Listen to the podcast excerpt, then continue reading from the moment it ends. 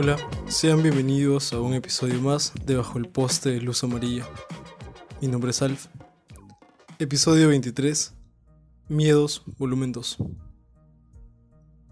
Cuando hemos hablado de miedos, siempre nos referimos a cosas que nos aterran, ¿verdad? Cosas que no podemos controlar. Ideas, sensaciones. O solo no estamos bien. Las primeras veces que sentí miedo en mi vida fueron cuando sentí que iba a ser violentado, cuando escuchaba el sonido de una villa o la puerta abriéndose en la noche de mi casa y sabiendo que la persona que iba a hacerme daño llegaba. También cuando cruzaba la pista, tenía miedo de que un auto me atropelle y algunas veces quería, quería que pasara. También cuando escuchaba un temblor, sentía que el mundo se iba a acabar. Ha pasado ya tiempo desde que se grabó el último episodio del podcast, que fue con el episodio de Somos Jack e Inti.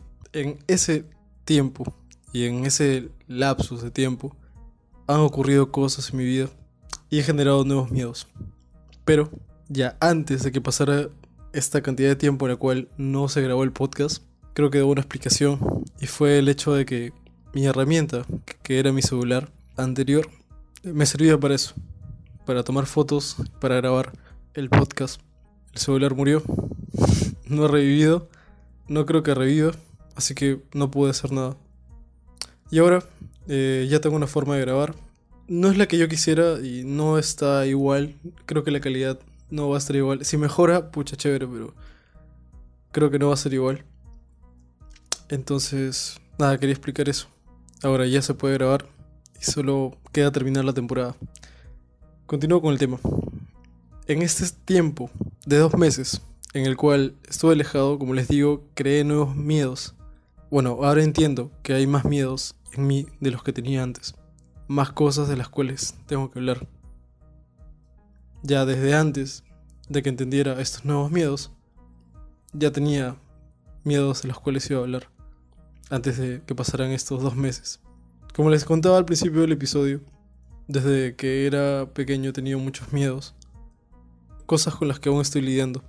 Una es el miedo a la muerte, que ya lo he mencionado en el volumen 1, pero que voy a profundizar. ¿No recuerdan ustedes el momento en el cual supieron sobre la muerte? Pero no recuerdan también ustedes el momento en el cual en los noticieros te dijeron que el mundo se iba a acabar. Que sí, que tal año se iba a acabar, 2012. Y yo era un niño y apenas supe que el mundo se iba a acabar en tal año. No pude vivir en paz en todos los años de mi vida, imaginando que en ese año se iba a acabar el mundo. Cada año iba contando cuántos cumpleaños me quedaban, cuántas navidades me quedaban, cuánto tiempo de hacer algo me quedaba. Generaba conversaciones con otros niños acerca de que el mundo se iba a acabar en tal año. Y no lo hacía en forma de juego. Lo hacía porque en verdad, en verdad, pensaba que eso iba a pasar. Si de por sí yo le tenía miedo a la muerte, comencé a temer más que todo alrededor se acabara. ¿Y cómo iba a pasar? ¿Con un meteorito? ¿Calcinado? ¿Explosión? ¿Un terremoto?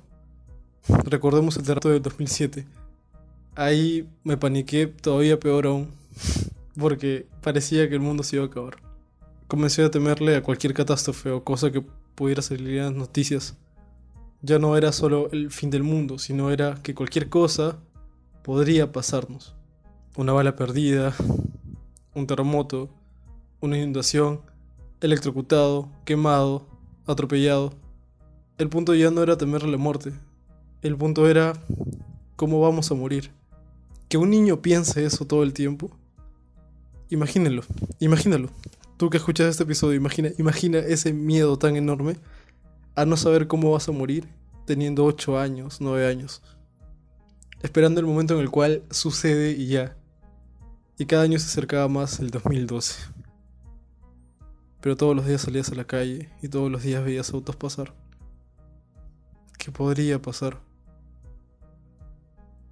Creo que todos cuando hemos sido niños hemos tenido demasiados miedos no sé si tú, persona que escucha esto, también has sentido lo mismo que yo cuando era chivolo, el miedo que nos pudiera pasar cualquier cosa. Pero creo que ese miedo todavía lo tengo. aún, aún siento que cualquier cosa me puede pasar en cualquier momento. Si bien siempre beso a la muerte y no me importa tanto, en verdad sí me importa. Por alguna razón lo recuerdo. Recuerdo todo el tiempo que, que va a pasar mi muerte, pero es peor aún pensar en cómo va a pasar. En estos meses, en los cuales dejé el podcast, eh, me enfermé de COVID y gente cercana a mí se ha enfermado de COVID. Es más, actualmente lo siguen teniendo. Y cuando pasó ello, si bien no pensé que me iba a morir, porque siempre tengo esa idea de que no voy a morir. No ahora, porque tengo la idea de querer ser eterno, pero no va a pasar, obvio. Sí sentí la muerte súper cerca.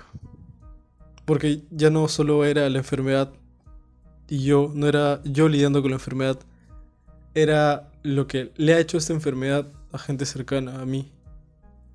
Ya he hablado acerca de mi tío y mi bisabuela. Ellos se fueron y ya no están. Era recordar todo el tiempo eso. Ahora, mi madre también se contagió. Si bien no le tocó duro, sí tenía el miedo en mi cabeza de, vaya, ¿qué le puede pasar? Y no quería que le pasara nada tampoco. Creo que a estas alturas, ahora con la segunda ola, porque seamos conscientes, hay una segunda ola, sepámoslo, aceptarlo, está pasando.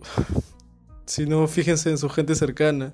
¿Hay alguno que se ha contagiado? Sí saben que sí, saben que hay gente que se está contagiando de nuevo y cada vez son más jóvenes porque nos estamos confiando mucho. Y yo no puedo decir que soy una santa paloma, porque no lo soy. Solo soy el rebote de las palabras. Pero pasa y está pasando. Hablar de miedo a la muerte y hablar del miedo a cómo voy a morir es también ser consciente que algunas personas jugamos con la muerte, besamos a la muerte todo el tiempo y no nos limpiamos la boca. Dejamos el labial ahí y caminamos orgullosos. Pero es, es cojudo, es cojudo hacer eso. Yo me considero cojudazo por hacer eso. Creo que ya deberíamos entender que está pasando algo serio. Ya dejarnos de huevadas y simplemente aceptar los hechos y entender nuestro contexto, que es que estamos en una pandemia, que debemos quedarnos en casa. Yo no lo voy a seguir al pie de la letra, pero voy a tratar de ser más cuidadoso yo debo salir a trabajar. Pero si tú no tienes que hacerlo, no estés en la obligación, por favor no lo hagas. Quédate en tu casa. En estos últimos meses he ido recordando más cosas aparte de el miedo a la muerte. Este episodio probablemente sea una zurrada completa en toda la temporada, en cada tema del cual he hablado antes, el cual he tratado de mejorar, el cual he tratado de llevar mejor, que he dado las conclusiones a cada problema que he tenido yo y problemas que han sido ya más generales, como el amor y el desamor, la soledad. Actualmente me siento mal. Me siento muy mal. No me siento bien. Las mejorías que tuve las perdí en estos dos meses. No sé si sea porque dejé el podcast, que era básicamente mi terapia, como les había explicado y no solo mía, sino que de la poca gente que escucha este podcast, no puedo adjudicar que el podcast habrá hecho que yo me fuera a la mierda, pero sí me, me ayudaba, me ayudaba a no irme a la mierda. Dejé el podcast y todo empeoró. Y cuando digo que esto va a ser una zurrada en todo el podcast, es porque los problemas que ya había ido superando ahora se han vuelto miedos a no superarlo. Vamos a iniciar con el primero. Que es el miedo a no superar a alguien. si recuerdan bien, en el episodio Amor Amor con Bruno, hablé acerca de cuál fue el motivante a crear este podcast o qué fue lo que me empujó al hueco en el cual yo estaba metido y del cual salí y me di una ducha de agua fría. Y esa persona tenía nombre y todo. Y hasta este momento de ahora, se supone que yo ya había superado a esta persona. Se supone que yo ya había superado a esa persona que me dejó, que se alejó de mí. Y que yo entendí por qué lo hizo, o al menos intenté entender. Entender que no depende de mí, que yo no hice nada de malo, que no es mi culpa absolutamente, que ya no dependía de mí. Lo entendí perfectamente, pero hasta el momento de hoy y actualmente no puedo olvidar a esta persona. Quiero, pero no puedo.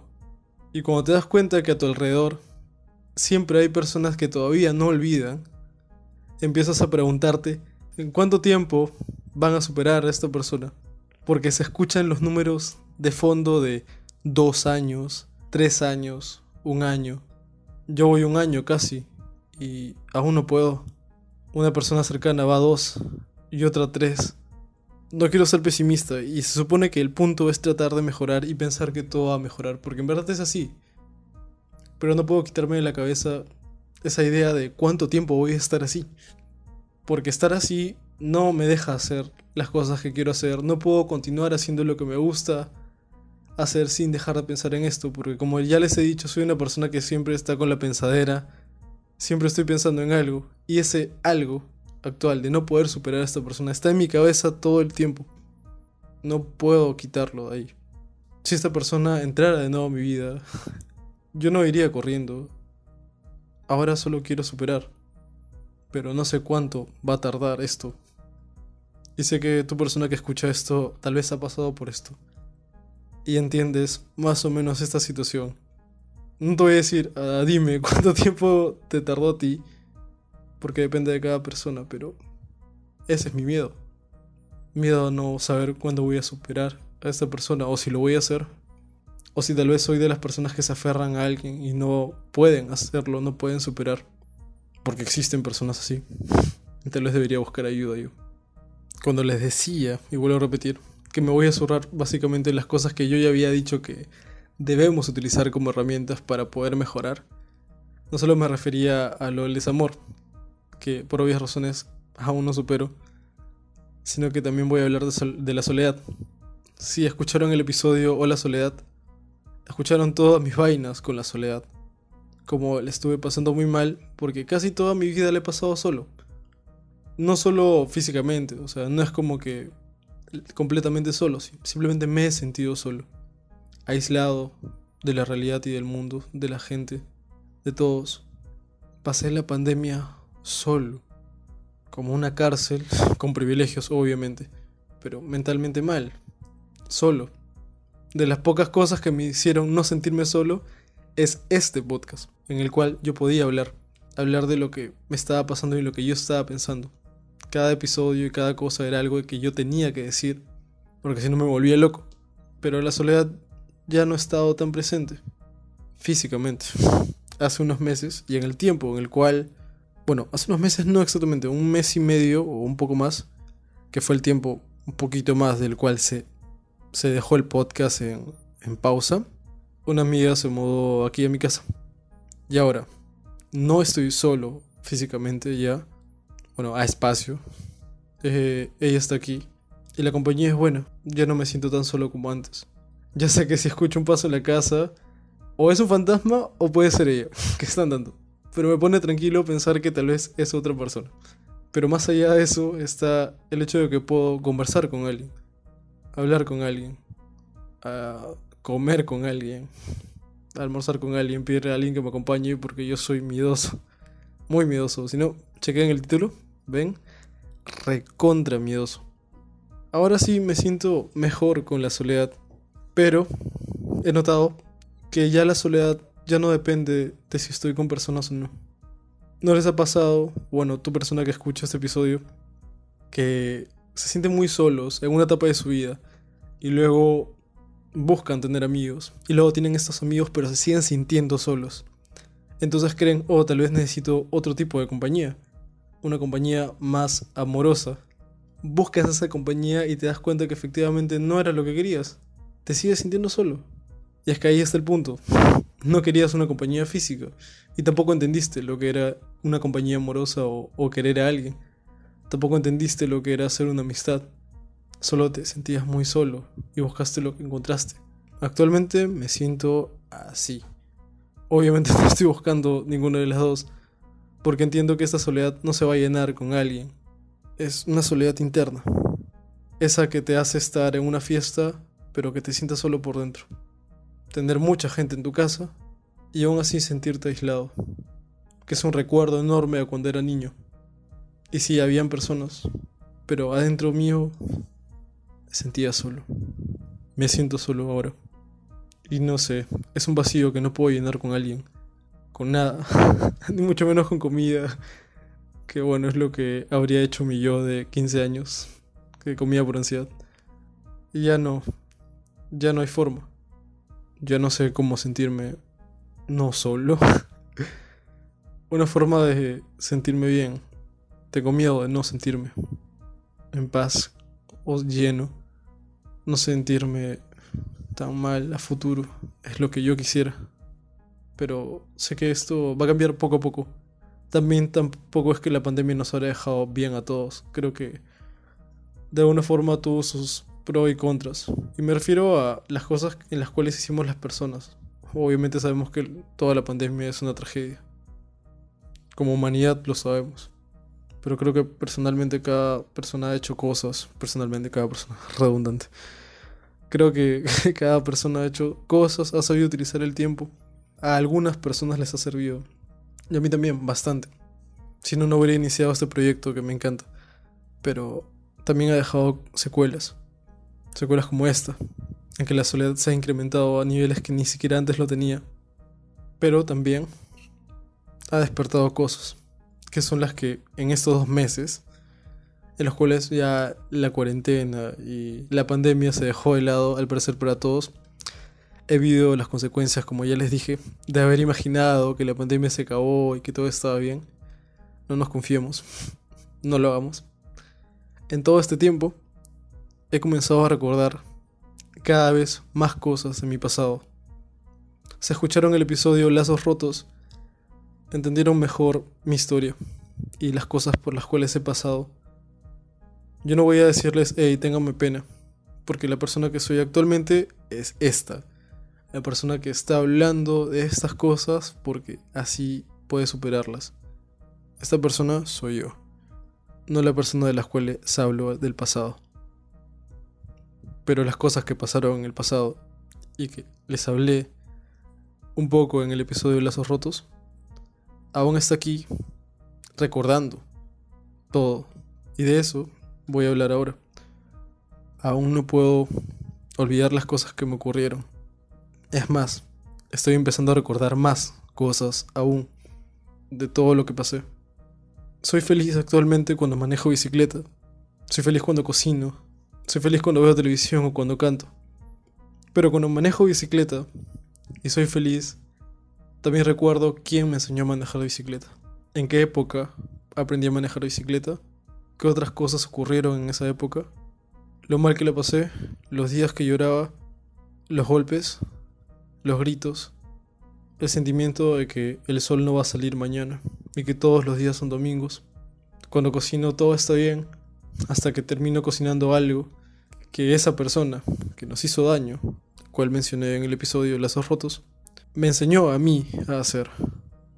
Las cosas que decía, cómo nos insultaba a todos, cómo nos maltrataba. Tengo que recordar eso porque es cotidiano. Era cotidiano y fue mi infancia. Todas las cosas que hice y que hago actualmente están conectadas y empiezo a recordarlas. En el momento, cuando sueño, cuando camino, cuando pienso, todo el tiempo. Entonces la pregunta es, ¿cuándo va a parar? ¿Tengo que enumerar todas las cosas que pasaron o debo seguir teniendo miedo a que siga pasando? A que siga recordando cada vez más cosas y sentir un dolor enorme, porque así fue. Porque no pude tener una infancia normal y tranquila. La gran parte de mi vida es una mancha negra, con cosas buenas, sí, pero con la gran parte horrible que no puedo manejar y que no puedo comprimir en, oh sí, bueno, no la pasé tan mal. Cuando no, la pasé muy mal. No se puede. Cuando la gente pregunte, hey, ¿y tú cómo la pasaste tal época de tu infancia? ¿O tú qué hiciste en tal época? No puedo responder y decir, sí, lo pasé bien y maquillarlo todo. No se puede. Y la gran parte de mi vida es una tragedia. No, no puedo tampoco imaginar que todo estuvo tan bien. tengo miedo de no saber llevar esto, esta carga. O si el peso debí soltarlo hace tiempo y olvidar y pensar el futuro es ahora y mi yo es ahora. Algo que recuerdo todo el tiempo, que sé que debería ser así y es lo que me motiva a continuar todos los días y levantarme de mi cama y hacer todo lo que tengo que hacer. Puedo hacerlo, pero los recuerdos están ahí. Tu persona que escucha esto, supongo que también tienes tus propios problemas y tu pasado trágico también. ¿Cómo llevas esto tú? Yo tengo mis formas, pero ¿cómo lo haces tú? Respóndete. Y si puedes mandármelo mentalmente ahora, chévere, yo probablemente esté caminando, manejando bicicleta y me llegue. Pero hasta que llegue lo voy a pensar. Yo. Estos son mis miedos actuales. Las cosas que están en mi cabeza ahora. Muy aparte de otros que están todavía ahí, pero que me lanzaría, ¿cuánto? Una hora y media en esto. Pero esos son los relevantes. Estas son las cosas que tengo ahora. Los miedos que tengo ahora. Los nuevos miedos y los viejos. Todo en uno. Y en este episodio, de regreso, siento que nuestros miedos no pueden estar tan presentes siempre. Tenemos que aprender a lidiar con ellos y combatirlos, enumerarlos. Este episodio no es solo para que me escuchen a mí lamentarme, sino que es que también ustedes escuchen. Repitan sus miedos ahora. Si pueden, paren el episodio, pónganle la pausa y ustedes mismos repitan sus miedos, los miedos que tienen ahora, los del pasado y los miedos del futuro. Repítanlo ahora y piensen cómo van a lidiar con ello. Yo tengo mis formas, que básicamente son las explicaciones de todos los episodios del podcast de esta temporada, y me ayudan. Repito los episodios y los escucho. Es raro escucharte a ti mismo, pero como lo dije en el primer episodio, a veces nos seguimos nuestros propios consejos Debemos aprender a escucharnos más. Yo hago eso. Me ayuda bastante. Y creo que tú, persona que escucha esto, puedes escucharte más. Puedes ayudarte tú solo. La ayuda y la compañía es buena, pero recuerda que todo depende de ti. Y yo confío en mí y sé que voy a poder con esto. Pero eso no quita que me esté sintiendo mal ahora. Tampoco voy a sentirme bien de la noche a la mañana. Sería fingir que estoy bien. Y fingir que estás bien no está bien no está finjo que estoy bien para luego sentirme bien y compensarme de que estoy bien. Así no funciona. Así que si llegaste hasta esta parte, empiezas tú y lo continúas tú. Porque tú eres el que va a luchar contra esto. No yo, no la gente alrededor tuyo, ni siquiera exactamente tus amigos. Son apoyo, pero no son sus luchas. Es la tuya. Así que si quieres vencer tus miedos, y si yo quiero vencer mis miedos, debemos hacerlos nosotros mismos y mejorar, como siempre. Hasta aquí llegaría el episodio del día de hoy, pero quiero hacer unos breves comentarios, porque ha pasado mucho tiempo desde que no se sube episodio y hay cosas que decir. La primera, estamos viendo bastantes manifestaciones en nuestro país, o al menos en el cual yo vivo, Perú. Y es que tenemos que aprender que las luchas de la gente al menos las sociales, no de las que estaba hablando hace un ratito, son de las personas y tienen que también tocarnos a nosotros y ser de todos. Si vemos una manifestación agraria, nosotros no somos agrarios, pero no por ese hecho vamos a ignorarlo. No por ese hecho no va a ser nuestra lucha. Tenemos que aprender a entender las luchas de las personas y apoyarlas. Nadie te pide que mañana te vuelvas activista o que vayas allá y, pucha, estés manifestando todo el tiempo, porque obviamente no vas a poder tu vida está en otro lado, ¿no? Pero que causas conciencia de eso, que abras el debate, que hables de eso todo el tiempo, ayuda mucho. Si en tu familia nadie habla de esto, mete el tema, habla de eso, ponlo en la mesa, discutan un rato, pero que más personas entiendan sobre esto, que más personas escuchen las otras luchas. Y ya no me refiero solo a las manifestaciones agrarias, sino que a todas las luchas que hemos visto. En Argentina ya se legalizó el aborto. ¡Qué bien! habla en tu familia acerca de esto. No te digo que sean pro aborto, pero hablen del tema. Lleguen a todos los puntos. Ahora lo último es que supimos que un congresista, pues bueno, yo no voy a repetir el nombre porque deben saber, Daniel Olivares, eh, fuma marihuana. Ya. ¿Van a hablar de eso o simplemente lo van a dejar pasar y escuchar a su familia hablando un montón de chorradas porque no entienden bien el tema. Hablen acerca del tema. Por favor, lleven el tema a una mesa de diálogo. Sus familias no van a hablar de esto porque no hay importancia. La gente alrededor suyo no va a hablar de esto porque no lo toma tan en serio. De estas cosas no se hablan frecuentemente porque al parecer no son. Son ajenas. Y nada es ajeno exactamente. Nada puede ser ajeno a nosotros si no entendemos primero.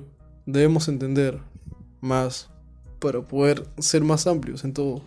No podemos ser la clase de personas que solo saltan por algo que tiene que ver con ellos o que los apunta directamente. Eso no es ser persona, eso no es ser humano. Es ser un ser súper autónomo. Y al final lo que nos representa como humanos no es pensar en todos, como un grupo, como sociedad, humanidad. Ya pues, utilicemos eso.